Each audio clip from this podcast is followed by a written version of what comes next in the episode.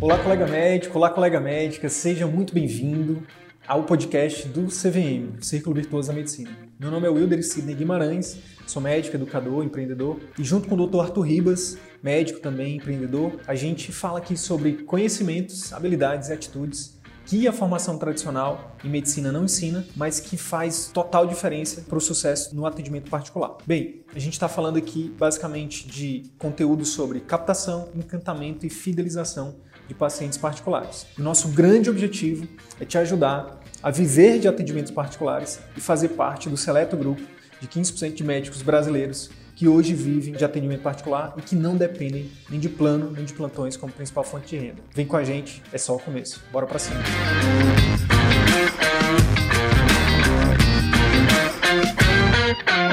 Hoje eu chamei Tami para me ajudar a falar aqui como fazer a transição né, dos planos de saúde ou plantões para o atendimento particular, através de basicamente eu, a gente vai conhecer um pouquinho mais como foi para como tem sido para ela, né, um pouquinho da trajetória dela, mas também tenho certeza que você vai aprender muito, é, porque Tami ela é uma pessoa que além de uma ótima médica, ela tem também já dando aqui, né, um, um incentivo aqui para ela, um, uma veia de educadora, de professora muito grande. Então tenho certeza certeza que vocês vão aprender muito aqui. Tami, obrigado e de antemão, já diga aqui para o pessoal quem, para quem está aqui assistindo a gente, quem é Tami. Fique à vontade. Primeiro eu que agradeço, é sempre um prazer, né, participar das lives do CVM. Então, é, meu nome é Tami, eu sou médica endocrinologista, formei em 2015, né? Terminei a residência de endocrinologia e voltei para minha cidade. Eu moro em Porto Velho, Rondônia, no norte. Sou assim a primeira médica da família, então sabia né, nem como começar. Quando eu vim, né, Sidney, para Porto Velho, meu intuito era trabalhar com particular. Tinham poucos médicos na cidade e que só trabalhavam com particular. Só que aí, quando eu cheguei numa, na clínica de um. Os professores meus da residência de clínica que eu fiz aqui em Porto Velho, eles me convidaram eles eram cardiologistas e falaram: endócrino e cardiologista é um excelente casamento. E aí me abriram as portas. E aí, quando eu cheguei lá, eles falaram, começa atendendo por convênio e depois você, quando você ficar conhecida, você vai saindo dos convênios. E lá foi a primeira vez que eu tive contato, né, credenciamento, receber de convênio, glosa, e eu tive a sorte de ter uma administradora na clínica que me ensinou muito. E o que que acontece, Sidney? Ela é a primeira sorte, sorte minha. Tinha uma endocrinologista antes, e como aqui tinha poucos endócrinos por convênio, ela tinha uma tabela diferenciada no valor de convênio. Então, ela ganhava ali por volta de 80, 90 reais as consultas. E eu, saindo de uma residência médica, eu nunca fiz plantão particular, tá? Nunca. Nunca gostei, então eu sou uma médica que nunca dei plantão, só os obrigatórios pela residência. Então eu sobrevivi com o salário da residência, com a bolsa. Então, para mim, qualquer outro recebimento, eu estava assim, uau, tô rica! né? Eu lembro que o meu primeiro dia de atendimento nessa clínica, eu atendi, nem me lembro quantos pacientes, mas estava lá assim que eu tinha recebido mil reais. Aí meu irmão, meu Deus, mil reais no dia. Eu falei, pois é, eu vou ficar rica. eu não sabia, nem estava contando nos abatimentos de imposto, né? E aí eu, eu me vi assim, eu não tinha PJ. Os convênios uhum. pagam por pessoa jurídica. E aí eu me vi sendo bitributada, tendo esse contato com a bitributação, porque eles iam pagar para a clínica, não era sócia da clínica, não tinha PJ, então, depois eu ainda ia ter que pagar como pessoa física. Esse foi o primeiro susto. 27,5%. Né? 27,5% com mais 16 que a clínica né, descontava, né? Porque eles que recebiam e me repassavam. O governo eu... adora, o governo adora essa. Amo os médicos, e, é, e, isso, e, e, muitos médicos. Depois eu comentava todo mundo assim, mas como assim? Falei, é. e aí eu fui abrindo também a cabeça, né, dos meus outros colegas. Então eu fui conversar, falei assim, será que não tem, né, como aí eu falei assim, esse negócio da tributação, como fazer? Como eles tinham vários médicos que não eram sócios, eles resolveram fazer uma empresa só para quem não era sócio receber e pelo menos não ser tributado. Então isso já me ajudou. Então já foi um pensamento também que eu entendi. Depois de um tempo, eu juntei com outras endócrinos daqui que atendiam convênio e falei, vamos fazer nossa empresa? Porque nenhuma tinha empresa. Eu falei, a gente divide os custos e a gente vai ter um poder de persuasão maior com os convênios. Porque ao invés de estar contratando uma, ela vai levar quatro, cinco, teve uma época. E foi assim que surgiu a, a nossa empresa. Cada uma atendia no seu consultório. Já tinha uma empreendedora nascendo aí, né? Já, porque o que, que acontece? Eu via essas colegas já atendendo há muito tempo no convênio, nem sabendo de bitributação, se matando de trabalhar, ganhando bem, mas se matando. E eu falei, não dá. Então, já conversava, eu falei, não, eu quero aprender administração, entender. Eu, eu sou curiosa, assim, sabe, Sidney? Eu sento com o contador, eu quero saber onde está meu dinheiro. Que eu sou assim, ó.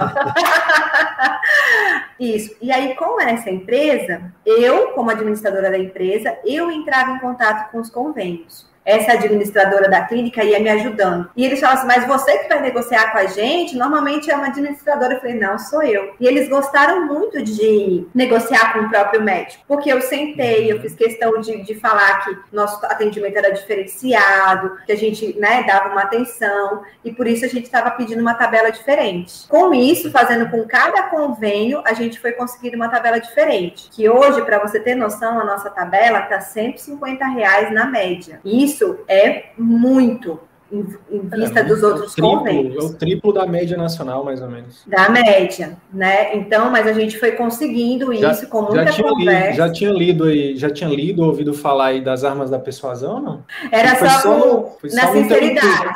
Na sinceridade. Na, na, sinceridade e entendendo assim, né, Sidney? Eles não tinham outra opção, porque os outros médicos não atendiam convênio. E se uhum. o plano não tem nenhum, nenhum endocrinologista, eles pagam uma multa altíssima. Caso precise ou tem que ficar reembolsando todo mundo. Então, para eles, valia uma pena. E fora que eu falava, vocês vão ter os seus, seus credenciados bem tratados e vai economizar em internação, amputação, ia fazendo, né? Tudo isso que realmente é verdade. Então, eu, eu sempre fui muito sincera com eles. Só que aí tem a toda a burocracia de credenciamento que era eu. Então, manda uhum. alvará, manda isso, renova isso. E nós atendemos uns oito convênios. Então, assim, fica muito puxado. Ver, avaliar isso, a gente teve que contratar uma faturista e pedir muita cautela para a questão de glosa, né? Porque uhum. com consulta é mais difícil glosar. Imagino os médicos que têm procedimento, mas uhum. eu tive, a gente teve que terceirizar uma faturista. Então hoje eu sei muito assim lidar com convênio, ter que responder, e isso é desgastante. Eu teria que uhum. depois estar tá, tá contratando uma pessoa para lidar com isso. Só que eu não gosto uhum. muito de terceirizar. Eu entendi que eu estar tá ali conversando eles me dão uma atenção maior do que se fosse um, uma administradora da minha clínica, sabe? Quando é o um é. médico falando. É. Então, para mim.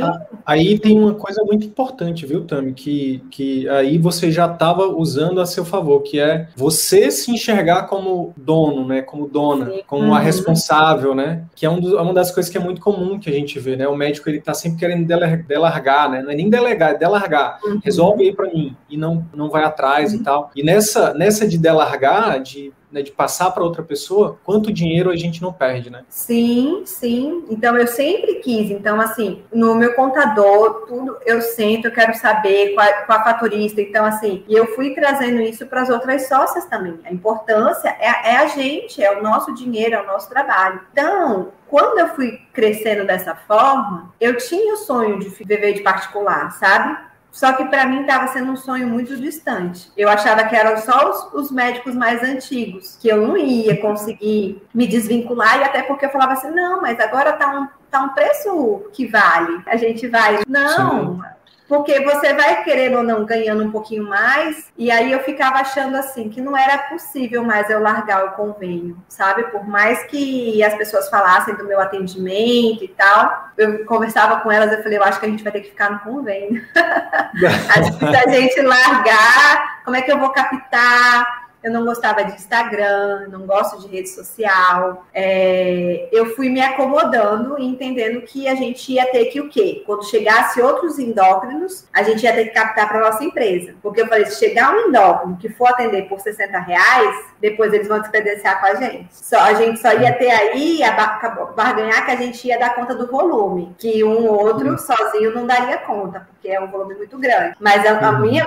meu pensamento era esse, pegar os outros endócrinos e colocar colocar dentro da empresa. E fui deixando a possibilidade de um atendimento particular para depois, né? Uhum. Foi que aconteceu então para, por exemplo, para você dizer não, acho que já chega, agora está na hora de eu construir, de eu, de eu, começar o meu atendimento particular. E, e, e antes disso, na verdade, como é, por que que você já queria o particular? Assim, teve alguma, teve alguma, digamos assim, alguma, alguma pessoa que te, que te inspirou, ou, enfim, porque, porque assim, a gente aqui tem um trabalho gigante, né? Hoje a gente publicou a live de número 200 lá no nosso canal do YouTube, e uma das nossas missões é exatamente mostrar que é possível. Mas você disse que lá atrás você já tinha isso como possibilidade. De onde veio isso? Essa é uma pergunta. A outra pergunta é: o que foi que aconteceu para você dizer, não, não dá mais para continuar isso aqui, ou então dá, mas eu vou logo construir aqui o meu atendimento particular? O, o meu pensamento de só atender particular era dos médicos antigos daqui, né? Que, que só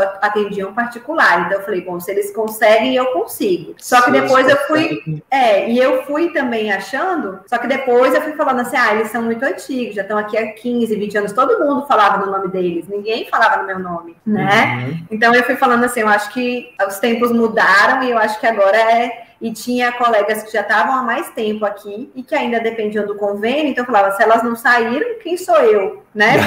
Para estar tá aqui agora com cinco anos só de. Esse ano eu fiz cinco anos de, de formado em endocrinologia, para querer. Só que a, a mudança veio assim: primeiro com o meu filho, né? Eu tenho um filho de um ano e dez meses, onde eu quis mais tempo. E eu atendia de manhã e de tarde. Eu trabalhava, eu tenho um emprego no, no estado e depois ficava no consultório. E eu queria mais tempo, tanto para ele quanto para mim. Só que aí, se eu visse, se eu reduzisse a carga horária no consultório, meu faturamento ia cair bastante. Então, a uhum. única forma de eu conseguir reduzir sem cair o faturamento seria aumentando o valor de consulta e indo para o particular. No convênio não tinha, não tinha como, eu não vou conseguir escalar muito o valor do que eu já estou hoje, né? No convênio é... você só, me, só, tem, só tem controle no, te, no, no tempo de consulta, né? Na, no, no, número de consultas que você faz, né? Sim. E aí chega sim. um momento que, que esse teto acaba, né? Sim.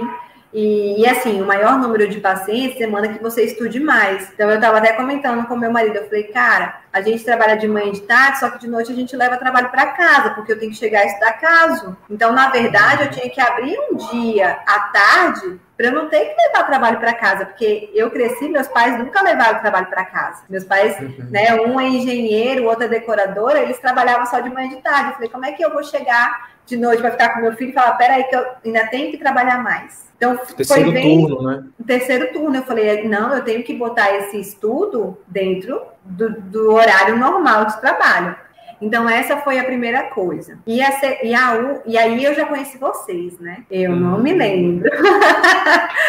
eu não me lembro, Sidney. Bom, eu acho que eu estava te acompanhando no seu Instagram, quando você estava com aquela mudança de hábitos de alimentação. Eu falei, poxa, cara, que bacana, né? E aí depois uhum. eu acho que você foi migrando para o conteúdo do CVM e eu naturalmente fui, fui consumindo. Eu acho. Uhum né? E Sim. como a gente formou na mesma faculdade, eu super simpatizei e achei maravilhoso pessoas de Manaus estarem né, fazendo um curso para o Brasil todo. E a proposta de vocês, isso já me encantou. Então, desde que a gente começou a falar, eu falei, eu vou fazer. Só me dá meu tempo, Nossa. né? Nossa. De eu me organizar. Mas eu virava assim para o meu marido e eu consumia seus vídeos lá no início, com muito conteúdo, eu ficava assim, consumindo horas. Eu falei, meu Deus, olha o que olha o que o Sidney está falando, eu não acredito. E, e, e, casava muito, aqueles seus vídeos de comunicação, e eu falava, cara, que sensacional. Porque eu, eu gostava também, né, de, de melhorar minha comunicação. E aí uhum. vocês já foram me alimentando essa possibilidade. Eu falei, então, eu tenho alguém para me ajudar, porque eu não ia conseguir sozinha, Sidney.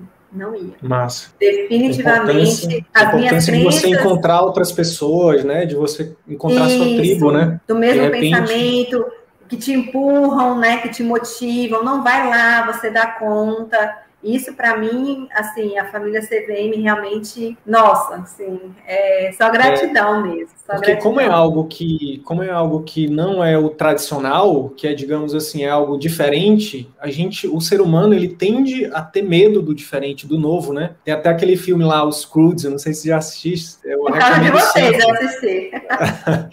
É incrível, e tem até o 2, né? Eu não assisti o 2. Hum.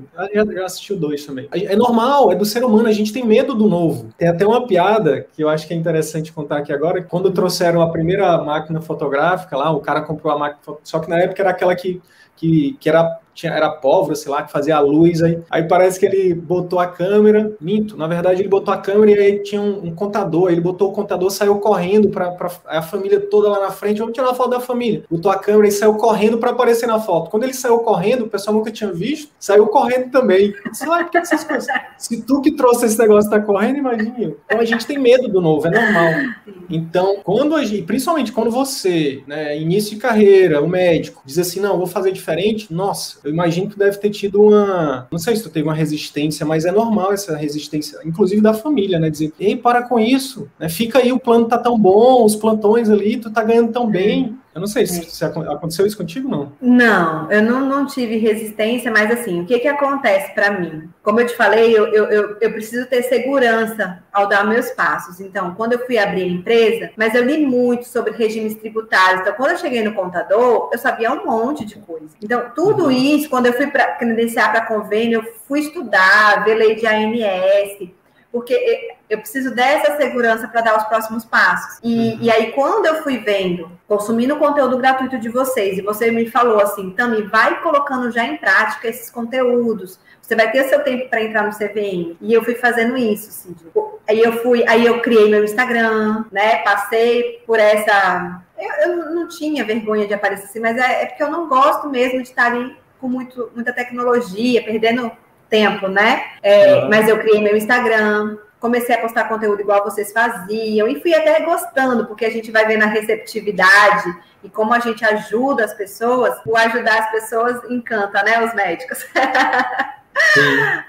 Eu fui, fui começando com isso, fui começando a melhorar a gestão do meu consultório, depois eu dei aquele grande passo ainda sem estar no CVM, que foi contratar a secretária, né? Que eu contratei um pouquinho antes de entrar. E fui uhum. vendo o resultado. Então aí eu fui acreditando que realmente era possível a, a, mensagem que vocês estavam passando, né? Da gente, da gente exercer a medicina como a gente sempre sonhou. Porque é, na verdade, não era migrar para o particular, era eu ter a liberdade de fazer consulta tanto de horas que eu quiser, da forma como eu né, acredito. Para mim, foi me mostrando. Então, a importância mesmo, a minha resistência era: eu preciso conhecer e ter um método para eu fazer. E vocês foram me ensinando isso assim muito bem, até naquelas aulas de transição, não ir largando aos poucos. Isso tudo para mim foi uhum. fundamental. Se eu, sozinha eu ia ficar só, ai, não está na hora, ai, não tá. Será? e vocês falam, vai, vai, vai, vai que dá certo. então... Um pouquinho então, Tami, é, fala um pouquinho para a gente, depois que você, depois que você tomou a decisão de não, agora eu vou dar mais foco, né, para o atendimento particular. Como é que foi isso, né? E você então tinha lá o teu vínculo público, né, que você tem ainda, né? Uhum. É, e tinha os teus planos, os planos de saúde, esse plano que você atendia aí. Uhum. E como é que foi depois que você conheceu o CVM, né? Começou a colocar esses, na verdade, você começou a colocar o CVM em prática bem antes, como você disse, mas quando você começou realmente, uh, tomou essa decisão, não, vou, vou contratar secretária e agora eu vou dar mais foco a isso. Como é que foi esse passo a passo? Porque eu acho que, uh, eu acho não, eu tenho certeza, né? Esse, essa transição é algo que, por ser novo, por ser é algo que tira o médico da zona de conforto, causa esse medo. E eu imagino que você passou por isso também. E aí, Sim. tem 40 pessoas aqui no YouTube, né, algumas pessoas no Instagram. Como é que, como é que foi para ti, né, esses primeiros passos? Né? E é, o que, que você fez? Será que tu cometeu algum erro que tu não, que se fosse começar de novo, tu, faria diferente? Como é que foi? Bom, então a primeira coisa foi assim: é, na pandemia, eu comecei, é, por, por cuidado, né? Eu, eu atendo muito paciente idoso, eu fiz teleconsulta. E vocês me ajudaram muito a implementar a telemedicina, né? Uhum. Então, eu, eu, eu ia para o consultório e fazia os atendimentos tudo por telemedicina. Em setembro, quando diminuiu a, a, a primeira onda, falei, vou voltar para o consultório. E aí, o que, que começou a acontecer? Eu não tinha minha secretária própria. Muitas faltas, muitas faltas. As secretárias da, da clínica onde eu atendo, como a, a pessoa desmarcava meio em cima da hora, elas não tinham como, tendo que atender outro médico, colocar colocar outra pessoa. Mesmo eu tendo né, demanda, elas não tinham como colocar. Então, eu estava acostumada a atender telemedicina, que praticamente não há falta, né? Porque a pessoa está em casa. E comecei a ter muito horário. E eu falei, meu Deus do céu. Aí me deu o estalo, tá na hora da secretária. Uma secretária própria, ela vai conseguir fazer esses encaixes. E aí eu fui atrás da secretária, né? Eu ainda não tinha o treinamento de vocês, só que tinha trabalhado com uma secretária que a gente teve muita afinidade e é o tipo de perfil de pessoa que eu queria. E por sorte ela estava desempregada, então eu já a contratei. Isso foi em outubro do ano passado. E o meu, quando eu fui contratar, ela falou assim: ó, não quero agenda furada. Enche isso aí, porque um tempo vazio aqui no consultório é um tempo que eu tô fora, longe do meu filho. Então, eu quero. E foi isso que foi. E aí, o que, que aconteceu? Antes eu atendia cinco, seis particulares, mais ou menos no mês. Era isso, Cílio. Uhum. Quando a, a Ineide entrou, minha secretária, no outro mês já foi dez. Aí eu olhei e falei assim: não, isso aqui deve ser porque a pandemia está melhorando, muitas pessoas perderam o convênio. Sorte aí, de principiante. Em outubro, aí conversava com as outras, todo mundo estava melhorando o particular. E falei: ah, então não é só eu. Aí em novembro, tipo, acho que foi 14. Aí eu, peraí. E aí eu fui vendo, a minha agenda não ficava mais furada, né? No início de novembro a gente entrou no CVM, e aí logo que a gente entrou no CVM, eu falei pro meu marido, aguenta as pontas que eu preciso maratonar essas aulas aqui, porque eu sou assim, eu compro o curso, esses cursos online, e eu assisto tudo, rapidamente, porque eu quero sugar os professores naquele tempo que tá, então eu eu não sou daquelas que assiste depois, não. Então eu, eu só assistia isso. Não tinha Netflix, não tinha nada, era só o CVM, né? O tempo todo. E ia colocando o máximo de coisa em prática, né? Discutindo lá na, na nossa comunidade e fui vendo cada vez aumentar mais. Fui vendo, cara, isso tá dando certo. E assim, qual que era o meu medo também, Sidney? Ter consulta de primeira vez, mas não ter a fidelização dos retornos, porque consulta de endócrino você tem que ir bastante. Obesidade, você uhum. quase volta mensal. Um diabetes uhum. controlado a cada quatro meses. Eu falei, cara, quem que vai ficar pagando tanta consulta particular assim no ano? Eu só paga um cardiologista que vai uma vez no ano. Então, o meu medo era essa fidelização. E com uhum. as técnicas de encantamento e de consulta, eu acredito que eu fui favorecendo essa fidelização. Então, eu fui vendo os pacientes voltarem. Então, chegavam novos, mas eu fui vendo aqueles mesmos rostinhos, né? E aí eu fui falando, então eu acho que dá certo. Chegou assim o momento de eu eu ter que decidir. Eu falei, eu preciso de mais tempo para o consultório. Aí eu sentei com meu marido e falei, e aí, eu largo os convênios ou largo o SUS? Eu falei, porque eu, os três vínculos que eu já falava assim, eu tenho três vínculos, particular, convênio e SUS. Não era só consultório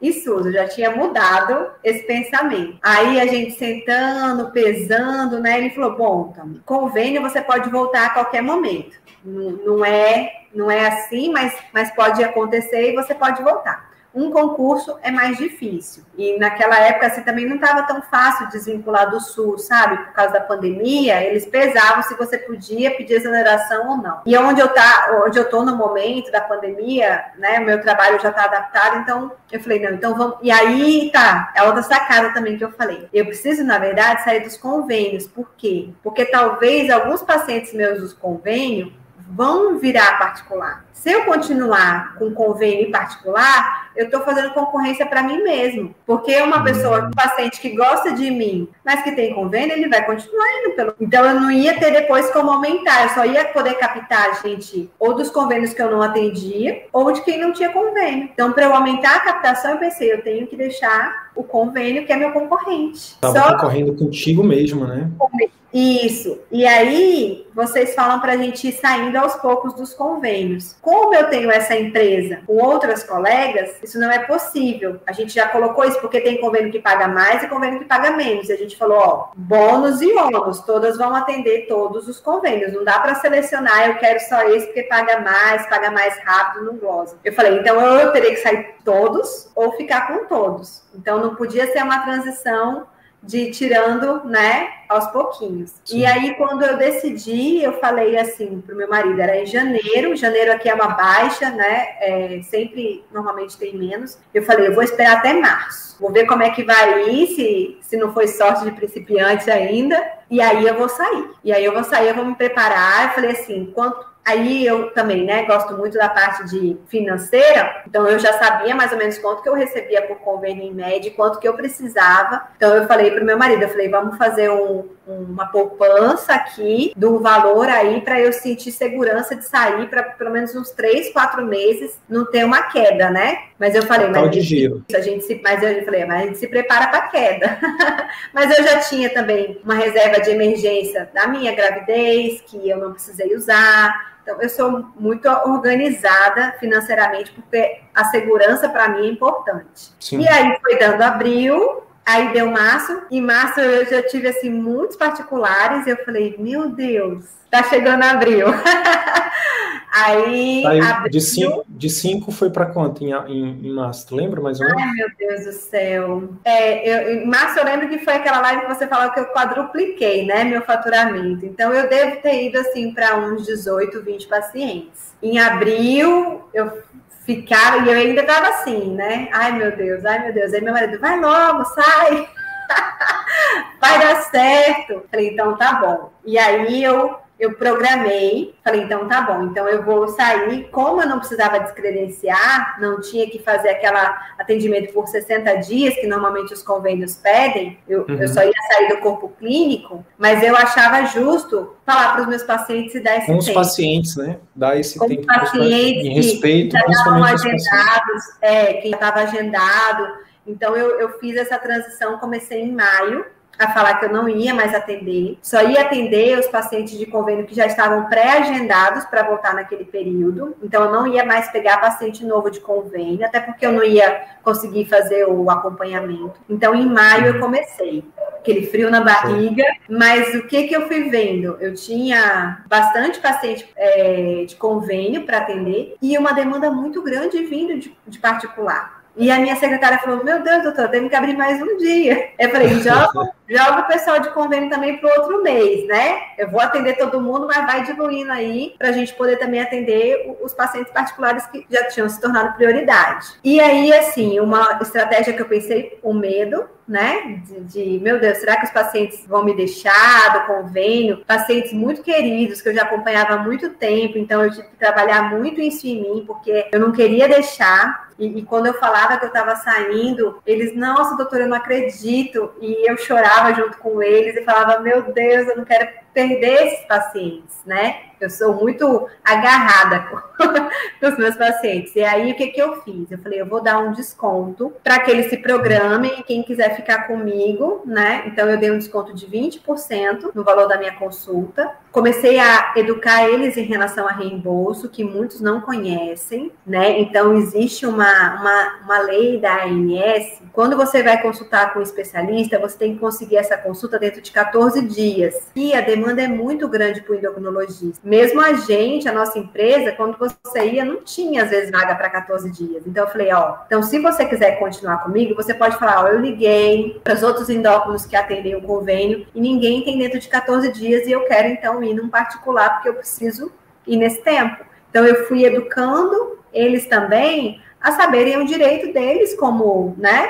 Poxa, Sim. o convênio é super caro. Então, eles têm que saber que é direito deles eles terem uma consulta com um especialista dentro de 14 dias. Se isso não é possível, esse convênio tem que oferecer uma outra solução, sendo normalmente você vai no particular e a gente é, te reembolsa, né? E aí uhum. também de acordo lá com com os critérios de reembolso de cada convênio. Então, eu fui explicando isso para eles, me colocando à disposição, né, de, de precisar de relatório para reembolso. Muitos aqui, eles pedem para a gente carimbar a nota fiscal. Então, eu já estou carimbando todas as notas fiscais e dando declaração de comparecimento, né, que já resolve mas deixo eles abertos para o que precisarem. E aí eu fiz esse desconto, só que eu falei, eu, não, eu tenho que ter um, um, dia e uma hora para acabar com esse desconto, porque como é que vai ser? E aí eu dei seis meses, né? Falei, seis uhum. meses vai dar para eu acabar alguns é, tratamentos, para poder encaminhar, dá para a pessoa se organizar. Sim. E pela minha surpresa, os pacientes falaram, vou ficar com a senhora, não abro mão. Isso foi assim, ah, isso foi muito emocionante, porque você vê assim, pacientes pacientes falando assim que, que acreditam no meu trabalho e que, né, e que confiam e que, que vão Sim. continuar. E eu deixei muito, eu fui assim, ó, em qualquer momento, se ficar pesado, porque eu entendo, tá tudo bem, você me fala, eu faço um relatório, as outras endocrinologistas são maravilhosas, né? Então eu, eu deixei uhum. essa, essa liberdade. E, e muitos continuaram comigo. Então foi sensacional isso. Sensacional. Então acabou que eu achei que ia ter uma queda, que eu ia diminuir dia de atendimento, e isso não aconteceu até agora. Então a gente já está né, no meio de julho, a minha agenda já está quase cheia desse mês e eu não consegui reduzir os dias que eu até queria sair do sábado de manhã, mas por enquanto não vai dar. Então foi dessa forma. Em julho eu ainda, em junho eu ainda atendi alguns pacientes e amanhã eu vou atender minha última paciente de convênio. Depois não tem mais nenhuma. Já finalizei a agenda, né? E olha essa fotinha aqui. essa foi de um dia sensacional, Sidney. Essa daí foi Fala, quando. Ah, Fala um pouquinho dessa foto aí. Então, essa foto, quem me deu esse girassol lindo foi uma paciente. Eu atendo um casal e ela veio para emagrecer e ela falou assim, doutora, infelizmente eu não vou poder continuar com a senhora nesse momento, mas eu vou voltar e agradeceu. A gente eu acompanhava eles há dois anos, né? E, e nesse dia ela foi a primeira consulta. E depois foi esse tanto de cheque aí de, de desafios de pacientes que não estavam conseguindo né, as metas e outras que estavam dobrando as metas e eu percebendo que eu estava conseguindo exercer a medicina que eu sempre sonhei, né? Então eu fui até no seu no seu direct e agradeci porque eu sempre quis, né, atender dessa forma e eu acho que muito mais do que ah, a transição do particular não é isso aí, ó. Todo dia eu vou para o consultório hoje assim, vou atender só oito pacientes, então eu posso me entregar, me entregar assim para eles com com tudo assim Ai, foi fantástico esse dia. Esse dia eu... foi emocionante. Essa foto aí eu vou imprimir, vou guardar para mim como um dia muito especial. Só para gente, só para gente, acho que a gente fez um storytelling aqui até agora, né?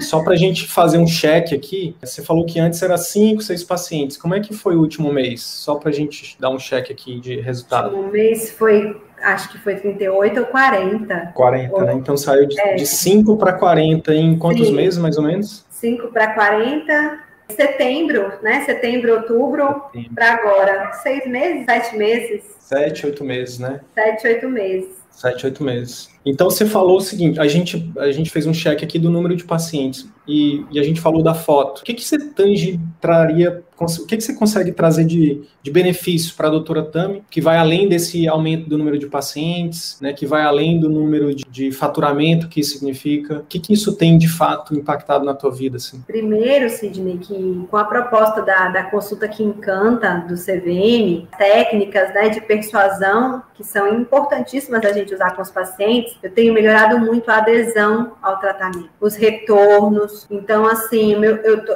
acho que é por isso também que está tendo tanto, tanta procura, porque os meus pacientes têm resultado e fazem o boca a boca. E, e ver esses resultados que eu não tinha antes, era aquele negócio daquela queda de braço com o paciente, e agora não. Com as técnicas né, que a gente aprendeu, quando eu vejo os pacientes falando, não, tá tudo bem, vou fazer. muito bom, muito bom o tempo, eu ficava sempre um pouco agoniada. Antes eu atendia 40 minutos. E sempre uhum. passava. E sempre passava. E agora meu consulta é uma hora, meu retorno é uma hora. Então eu tenho bastante tempo para atender. Ter a minha secretária própria tirou muita energia que eu tinha de conferir a agenda, de avaliar. Então, muita coisa eu tenho aprendido a delegar, porque é, é, é uma tarefa também, né? A gente aprender a delegar. Mas eu tenho ensinado para ela o jeito como eu quero que os pacientes sejam tratados. Porque às vezes ela entende, eu falo assim, Neide, quero assim, quando eles olham para você, eles se sentem acolhidos, nunca julgados. Eu trato muito obesidade, né? Então eu quero assim que, que você trate eles assim como sua mãe, como sua mãe, assim. E, e ela tem feito isso, sabe? Ela tem tido um carinho muito grande. Então, eu, eu vou ter uma paciente que vai operar. Eu falei assim, ó, já bota na agenda pra gente mandar um recadinho pra ela na véspera de operar, que eu sei que ela tá nervosa. E antes, atendendo 80, 100 pacientes por mês, eu não conseguia, Sidney. Porque você até quer fazer isso, mas é impossível. É impossível. Você faz para um ou para outro, mas não dá para lembrar. E agora eu quero. Então, agora ela liga no início do mês, falando: olha, esse mês você vai voltar, você tem que fazer exame tal, tal, tal, vamos fazer? Os pacientes adoram isso. Porque falam, doutora, eu preciso de me lembrar. Que às vezes eu falo, nossa, era para trazer exame. Então, eu tô sendo, minha consulta está sendo muito mais eficiente, meu tratamento também. E isso, para mim, mudou a leveza que eu vou para o consultório também, ter mais tempo para minha família, né? Hoje eu já não, não, não tem mais o terceiro turno, né? Não tem mais o terceiro turno, né? Eu já, eu já abri um, um turno meu agora é para as redes sociais e para estudar, né? Então eu já, já dedico algumas horas para isso e, e já está no meu planejamento já daqui a um ano, quem sabe assim, talvez já sair do SUS também. Eu já vi que antes eu falava que eu amava o SUS, mas eu não amo o SUS, eu amo ajudar. E eu achava que eu só poderia.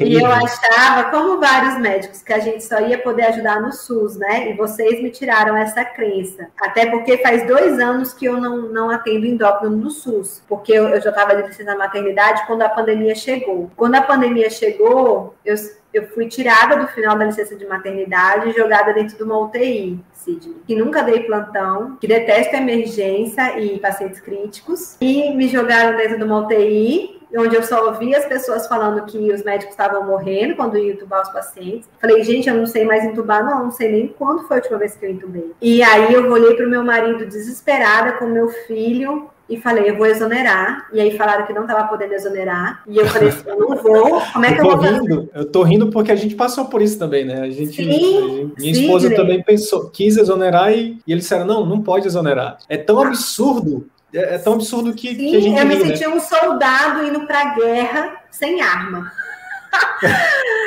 Eu sentia, porque aqui, eu não sei como é, mas aqui a gente teve que fazer um mutirão para fazer EPI, tava faltando máscara, então aquele início foi assustador. E eu com meu filho no braço, eu lembro que no outro dia eu entrei com meu agente de seguro, eu falei, me faz um seguro de vida. Eu falei, vai cobrir se eu morrer de Covid? Eu virei assim para ele. Eu falei, não, não pode ter carência para Covid. Porque eu, eu fiquei com medo. Eu sentei com meu esposo e, e, fui falando assim, ó, se acontecer alguma coisa comigo, é assim, é assim que eu quero. Eu, eu nossa, foram assim uns 15 dias muito difíceis para mim e eu me senti desamparada pelos meus chefes do SUS. Porque eu falei, como que me jogam, né? Sorte que quando eu cheguei nessa UTI, ai Deus, né? É, eu cheguei e falei, gente, eu amamento. Eu tava agarrada no meu guri há seis meses. Como é que vocês querem que eu passe um plantão de 24 horas? Eu não vou dar conta.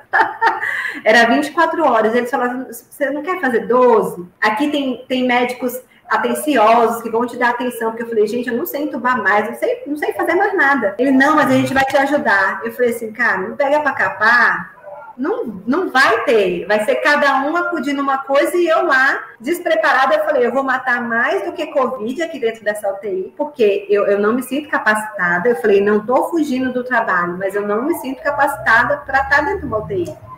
E aí eles me colocaram na saúde do trabalhador. Ele falou, então você vai cuidar dos funcionários que adoecerem. Eu falei, então tá, e eu acho que dá e fui acolhida por uma chefe que, que me entendeu, né? E a gente estruturou tudo. Mas eu falei assim: mas os meus chefes antigos, cara, nada, nada, entendeu? Vai, te vira. Morre lá. É. E aí, eu, aí o SUS foi me pegando assim, sabe? Porque eu sou, eu não sou assim, eu não tô lá de voluntária, né? Eu tenho as minhas obrigações. No, na minha gravidez também eu tive que ter um atestado de três dias, Sidney, é, para repouso. E aí eu falei, né, com a diretora clínica, olha, eu preciso de três dias. Eu nunca tinha colocado atestado, né? E ela falou, eu falei, já desmarca os meus pacientes. Eu já, né, agoniada para os pacientes do interior não, não teria que se deslocar e, e não serem atendidos. Uhum. E ela falou assim, ó, oh, mas você tem que passar na junta médica. Eu falei, junta médica? Mas eu já tô aqui com atestado. Ah, não, mas é porque a junta tem que conferir e tal. Eu acho isso um, um absurdo, sabe, Sidney? Sim. É, igual concurso médico, né? A gente lá no SUS tem que ir dando laudo para concurso médico. Eu falo, mas já não tem a junta lá, então não é médico? Deixa que eles avaliem, né? Mas enfim, as burocracias. E aí, nessa junta médica, Sidney, eu tive que ficar três horas em pé, esperando para mostrar um atestado para médico, para ela falar assim, ah, é isso? Não, não, não, não, tá bom. Eu falei, eu precisava de repouso, eu fiquei três horas em pé. Aí, para mim, essas coisas, sabe, já não dá mais, já não dá mais. Então, eu falei para meu marido, eu falei, Sim. e depois de tudo que eu aprendi no CVM, como é que eu vou fazer uma consulta em 15 minutos, Sidney? Possível. Impossível. Então, eu já estou trabalhando também para sair do SUS, porque eu entendi que eu posso ajudar essas mesmas pessoas de forma ou mais, muito ou mais, mais né? sim, mas eu achava que só tinha o SUS, sim. Assim como um monte de médico acha que só pode fazer a, a, a caridade de ajudar, né, no SUS. E vocês me abriram a cabeça para não, não preciso disso. Então já está no meu radar aí sair do, do SUS também. Curso de insulinoterapia que está aí também para nascer. Né? Isso, né? se Deus quiser, vai nascer.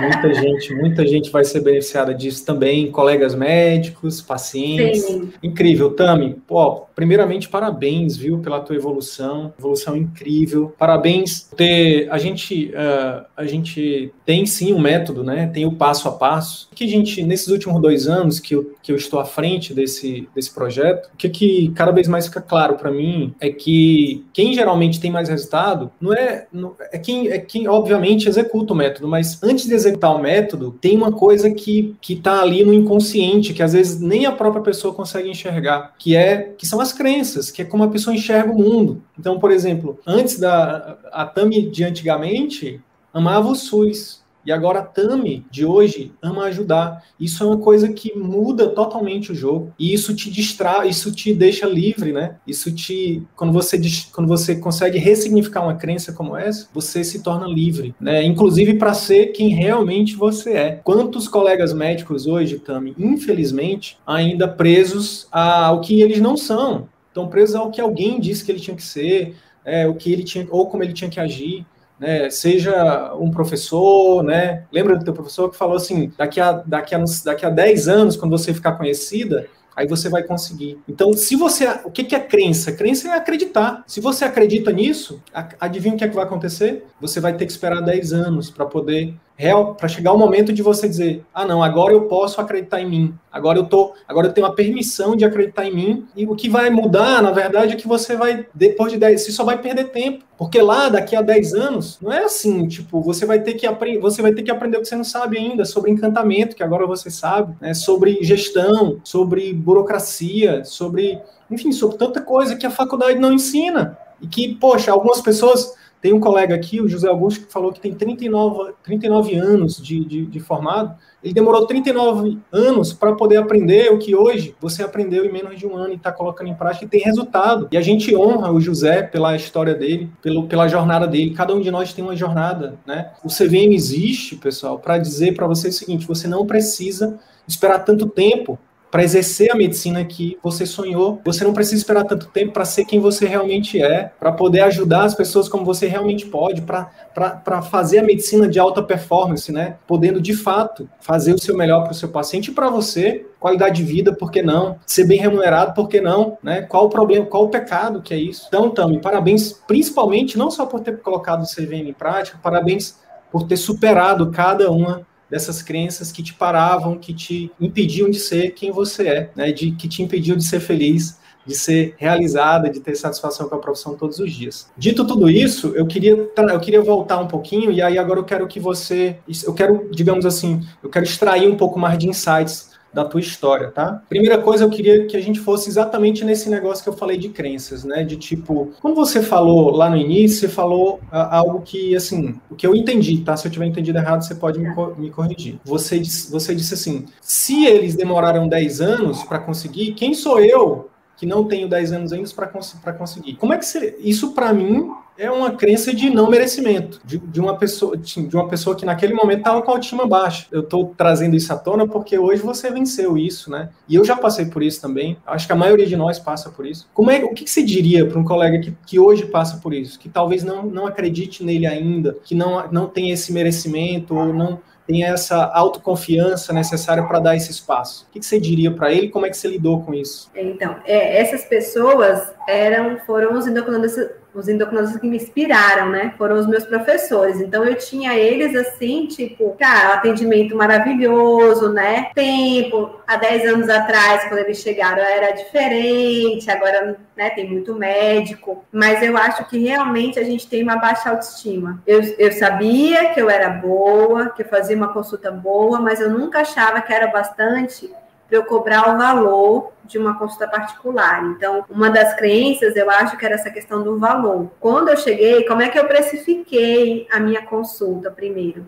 Eu liguei, vi a média que as pessoas, a pessoa cobrava, conversei com, com o pessoal da clínica, ah, é uns 250 na época. Eu falei, então tá bom. Ganhava a micharia da bolsa para mim, quando eu fazia os cálculos, eu, cara, tá, tá bom demais, né? E aí depois, quando a gente montou essa empresa, falaram, vamos subir para 300, que a nossa consulta tá barata. Então foram sempre elas que iam me empurrando. Ah, agora vamos para 350 porque inflação isso, mas nunca foi sugestão minha aumentar. Eram sempre das outras colegas que, que iam. E eu falava assim, meu Deus, será que a minha consulta aqui hoje é 400 reais? Eu falei, cara, será que minha consulta vale 400 reais? 400 reais é muito dinheiro, as pessoas não vão pagar. E tanto que eu tinha vergonha quando as pessoas vinham me perguntar quanto que é a sua consulta. Eu, 400 reais. Falava bem baixinho, sabe? Com vergonha, porque eu falava, gente, a pessoa vai falar assim, essa médica facada, né? É, é, nossa, mudar isso mudou mês passado, viu, Cine? Porque até lá eu jogava para minha secretária falar o valor, porque minha secretária falou assim: ah, 400 reais aqui, ó. Fala numa simplicidade. Eu falo assim: meu Deus, será que ela não acha minha consulta cara, não? e, eu, e eu achava, né? Mas aí eu fui tendo os feedbacks dos pacientes, vendo as melhoras dele, vocês entrando na minha cabeça, de falando assim, o que é 400 reais para uma pessoa que, que teve remissão do diabetes? O que é 400 reais para uma pessoa que teve um controle da tireoide está conseguindo trabalhar? uma mulher que está morrendo de calor e eu fiz uma terapia de reposição hormonal e ela está conseguindo viver normalmente. Fui melhorando, sabe? Fui melhorando e fui colocando no papel também quanto que custa consultório, essas coisas, e fui vendo que os 400 reais não eram meus, né? Tinha muita dedução aí, mas fui trabalhando aos poucos. E aí eu até falei no nosso último encontro, né? Comecei a perceber que a minha consulta é muito boa, que eu agrego muito valor para o paciente, mesmo quando eu não dou resultado, eu estou ali firme, porque a, a, gente sabe, né, eu recebo relatos de paciente, ah, doutora, não estava dando certo, o médico falou que a culpa era minha, que eu que não faço nada certo, então a gente joga a responsabilidade para o paciente, e, e né, e, e, eu não, o negócio não tá indo bem, eu falo, tamo junto, é isso aqui, eu vou estudar, eu vou conversar. Então, eu fui vendo o meu valor. Eu fui vendo pacientes de Covid falaram, doutora, quem cuidou do meu Covid foi você. Porque eu fiquei internado, me deram alta e pá, ninguém falou que eu tinha que fazer exames pós-Covid, fazer reabilitação. Então, eles iam vindo, eu com o tempo na consulta, preocupada, né, com essa parte e indicando, não, então vamos para físio, vamos para isso. Conversava com as minhas amigas pneumologistas, né? Eles falavam, quem cuidou do meu Covid foi você. Eu falei, peraí. Então eu, eu fazia o extra de outros uhum. profissionais que, que não estavam resolvendo o problema dos meus pacientes. E aí eu fui entendendo meu valor, fui entendendo que o valor da minha consulta é justo pelo que eu entrego, fui tendo medo, não, não tenho mais medo, vem no meu direct, eu pá, falo mesmo. E aí foi isso que eu falei, eu entendi o meu valor e que eu não preciso de 10 anos de experiência, né? Hoje a gente, a gente recebe também muita gente falando, ah, doutora, eu prefiro médica novinha, porque eu acho que eles têm mais atenção, estão mais atualizados, e aí eu falo, bom, deve ser difícil ser um médico mais velho hoje, porque vai ter essa crença de que ele está desatualizado, às vezes sem ser, né? Mas os pacientes têm pensado isso. Não é fácil a jornada, mas é de, de ver valor mesmo. Você falou que uma das coisas que mais que, que, que você, assim, são vários fatores, mas um dos fatores que você acredita que os pacientes têm fidelizado é a tua consulta. Tem muita gente que acha que a consulta já é incrível. Tu não acha que a tua consulta também já era incrível ou, ou foi que mudou então? O que, que você falaria para essas pessoas que acham que a consulta é incrível e que não entende por que, que os pacientes não voltam? A minha consulta era boa, mas eu não tinha as técnicas é, de. Eu tinha técnica de escuta, mas não essa escuta com técnica. Então eu não conseguia, né? Como alguém perguntou ali, eu não conseguia fazer persuadir o paciente para que ele fizesse o tratamento. Quando eu coloco para ele assim, o que, que você espera do meu tratamento? Eu consigo, porque antes eu queria tratar o que eu achava que era importante Sidney. E às vezes não era o mais importante para o paciente. Então, se aquilo que eu achava importante não estava colocando ele em risco de vida, será que eu não posso cuidar, está incomodando ele, e aos pouquinhos ir ajustando as coisas que né, eu entendo. E eu brigava muito com os pacientes.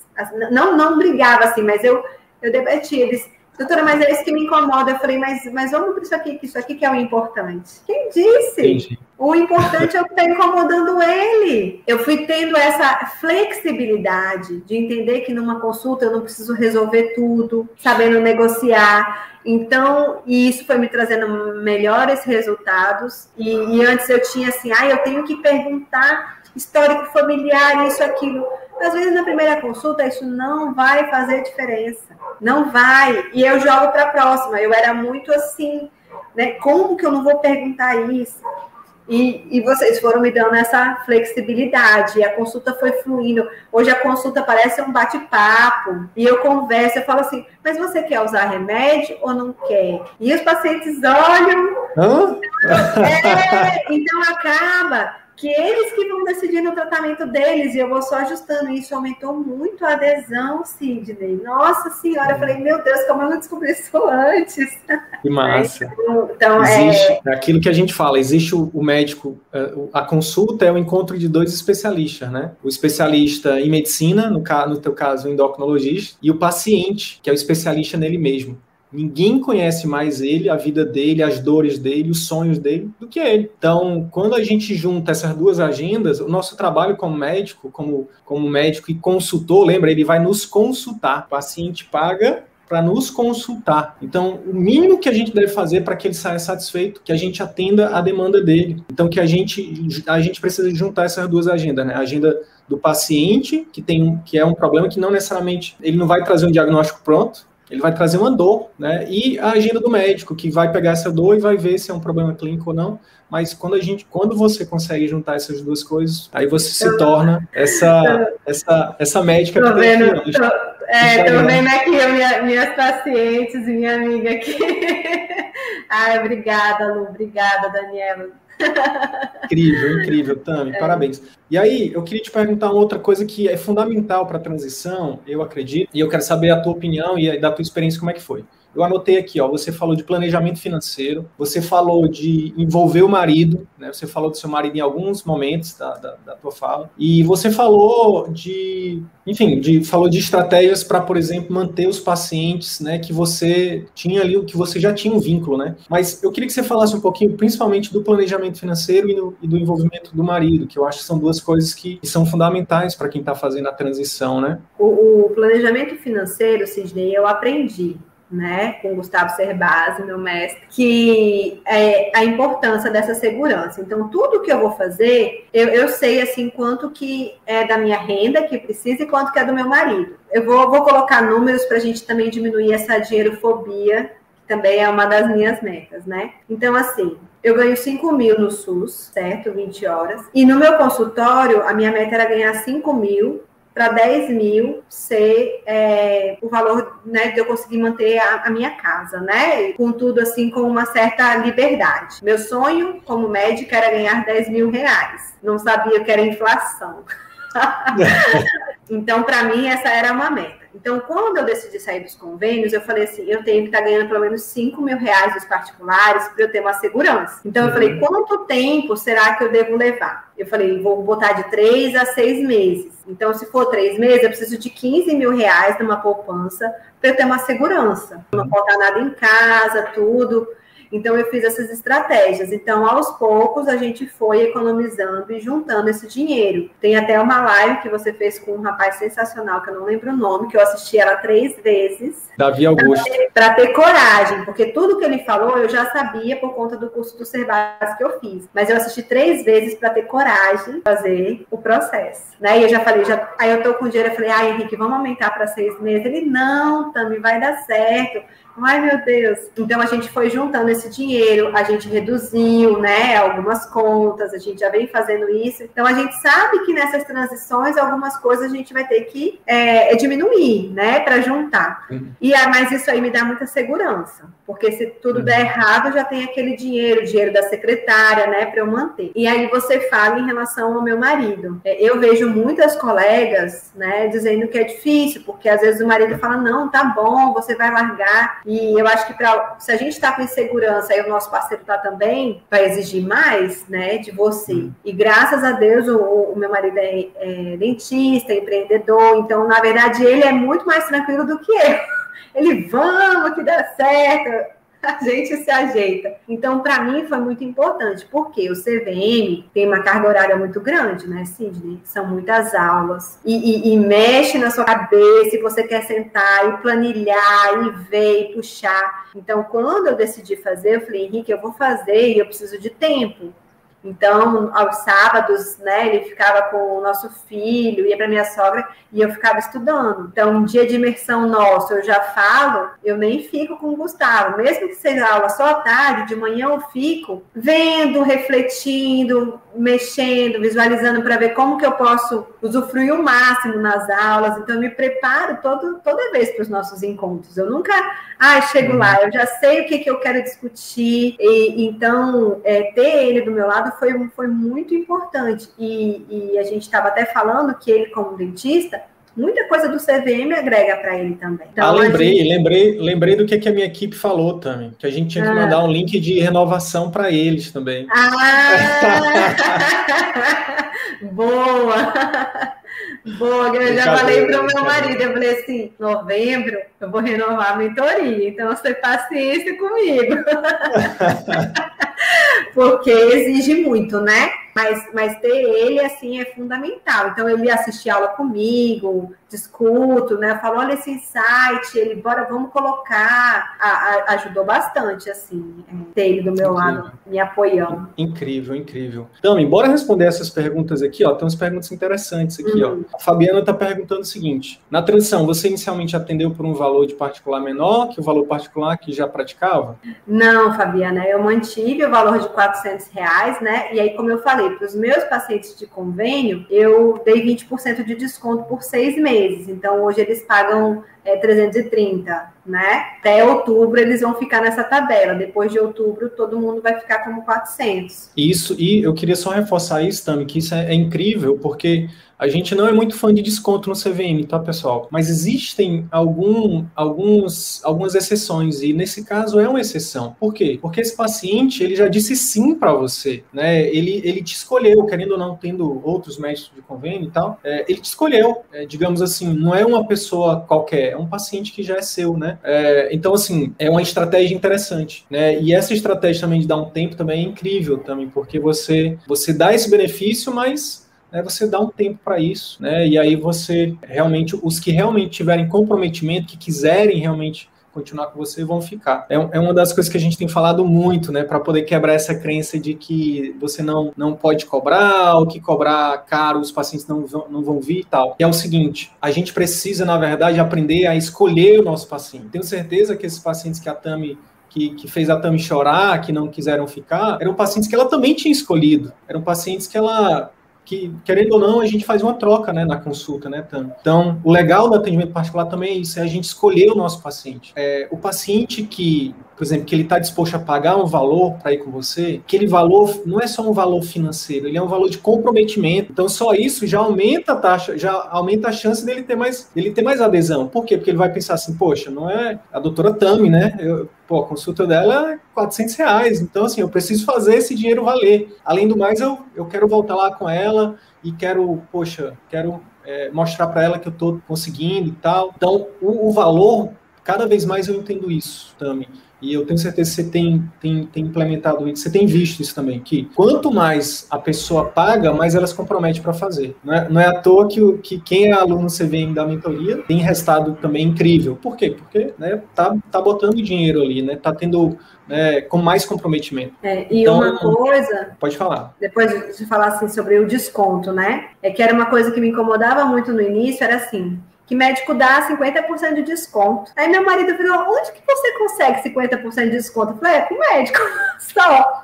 Porque assim, ah, o paciente está pedindo ah, pode fazer meia consulta. Depois eu fui raciocinar, eu falei, então a gente se des, des, desmerece, desprecia, desvaloriza, dando meia. Porque ele falou, vai, eu paguei cheia e outra pessoa foi lá e pagou meia consulta. Então, assim, eu acho que você tem que decidir os seus limites vai, vai, vai não pagar para médico, médico vai ser cortesia, ok, mas se você atende muito médico, quando você vê que só tem médico ali no seu dia, você vai falar, putz, né? E eu acho que nós, como médicos, a gente tem que mudar isso, porque um médico tem que valorizar o outro. Eu sempre o pensei outro. assim. Eu então, sempre. De pagar eu também faço. Quando vem assim, não, não vai pagar é cortesia. Que cortesia? Não, eu, eu te valorizo e eu quero pagar. E... Pelo contrário, até gera um constrangimento em você, porque você às vezes eu nem também volta. Não gosto. Como é que eu vou voltar se ele não está me cobrando? Eu me sinto, eu, né? Eu também acho, acho ruim.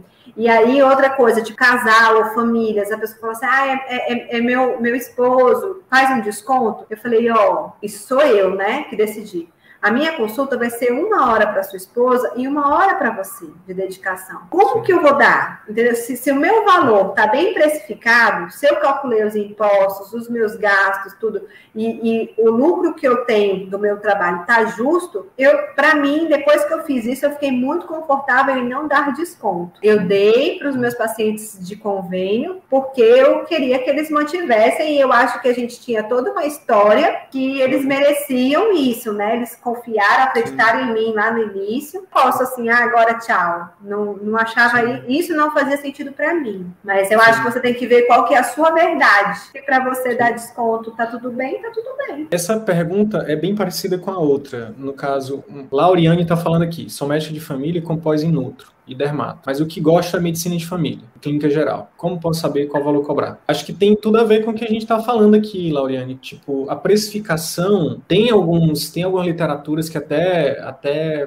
tem estipulam as regras, né? Depreciação do, do, material, o que você gasta em congresso, não sei o quê. É, mas, assim, cada vez mais a gente entende que tá mais a, o valor da sua consulta, dos seus procedimentos, do que quer que você ofereça, está muito mais atrelado com o que você gera de valor para o seu paciente do que essas regras, sabe? Tipo, ah, não, eu vou cobrar 500 porque a depreciação do meu consultório está dizendo que eu vou cobrar 500. Quanto de valor você está gerando para o seu paciente? Se a TAMI está cobrando 400 reais na consulta e ela está tendo aumento cada vez mais gradativo de procura, significa que os pacientes validaram esse, esse preço né, frente ao que ela entrega. E é por isso que o CVM é é, tem crescido tanto, né, como projeto, como, é, como, enfim, porque a gente, nosso foco sempre foi, sempre vai ser em ajudar o médico cada vez mais a atender o paciente melhor, gerar mais resultado para ele. Não é só não é só marketing, não é só fazer Instagram, fazer Google. Esses pacientes que chegarem até você, eles precisam principalmente o que vai mudar o jogo, que tem mudado o jogo da família CVM, é exatamente o encantamento, né? Dentro, no pré, no intra e no pós-consulta. É você fazer o que a Tami está fazendo, de verdade, se importar com o seu paciente, né? flexibilizar, mudar,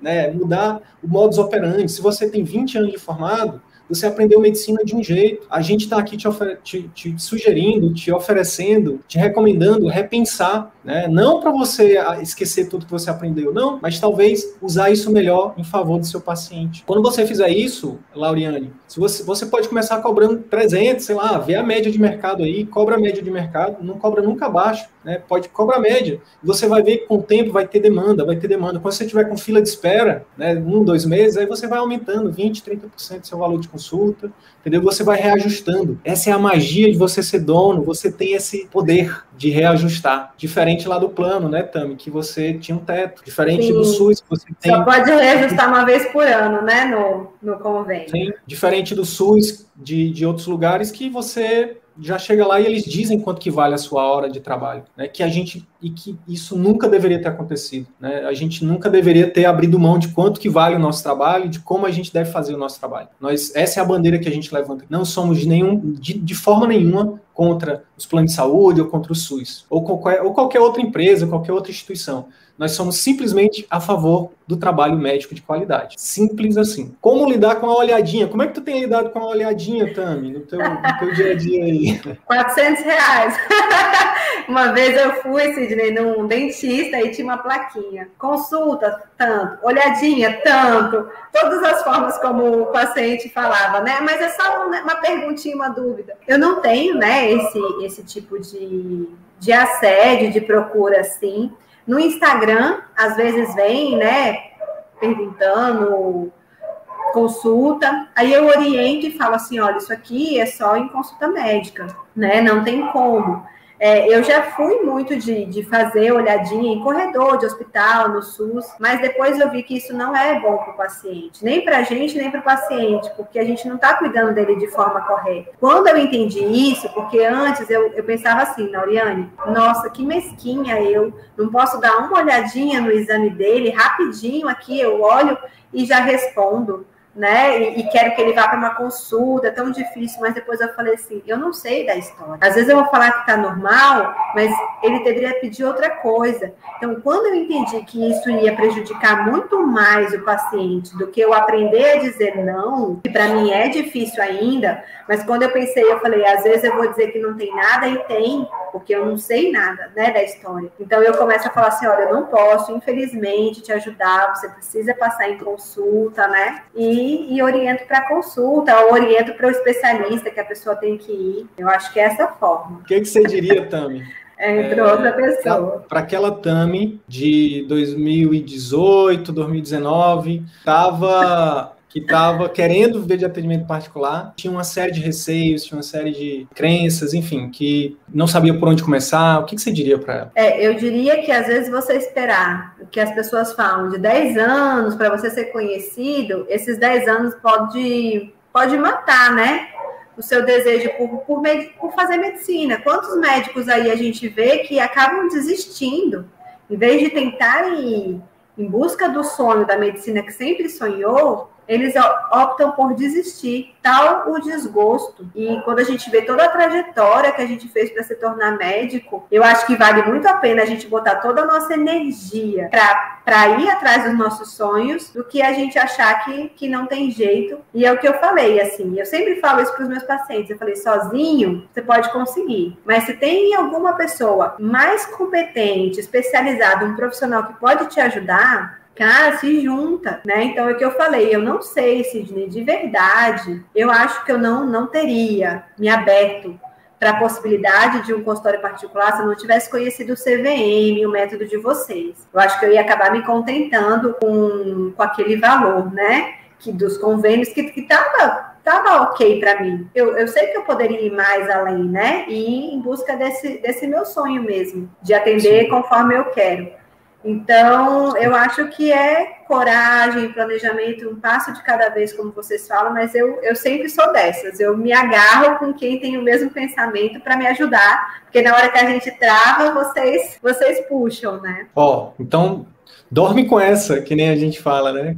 É, a, Lauri, a Lauriane aqui, ó, uma pessoa que você nem conhece e que você ajudou, né? Ela está dizendo aqui, ó. Mudou aí o pensamento dela. Obrigado. Que obrigado, massa. Obrigado, Tami. Obrigado pela, pela, pelo teu tempo, pela tua experiência, pelo teu conhecimento, pela tua coragem, né, de estar aqui com a gente, compartilhando isso, né, né algumas intimidades aqui. Pode ter certeza que isso aqui vai ajudar milhares de médicos e médicas Brasil afora.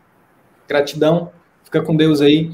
Um abraço para o Henrique, para o Galego, que vocês cada vez mais tenham prosperidade, que cada vez mais vocês tenham proposidade, né? Que é a mistura de propósito com, prosperidade, que vocês atinjam, impactem positivamente cada vez mais pessoas. Grande abraço.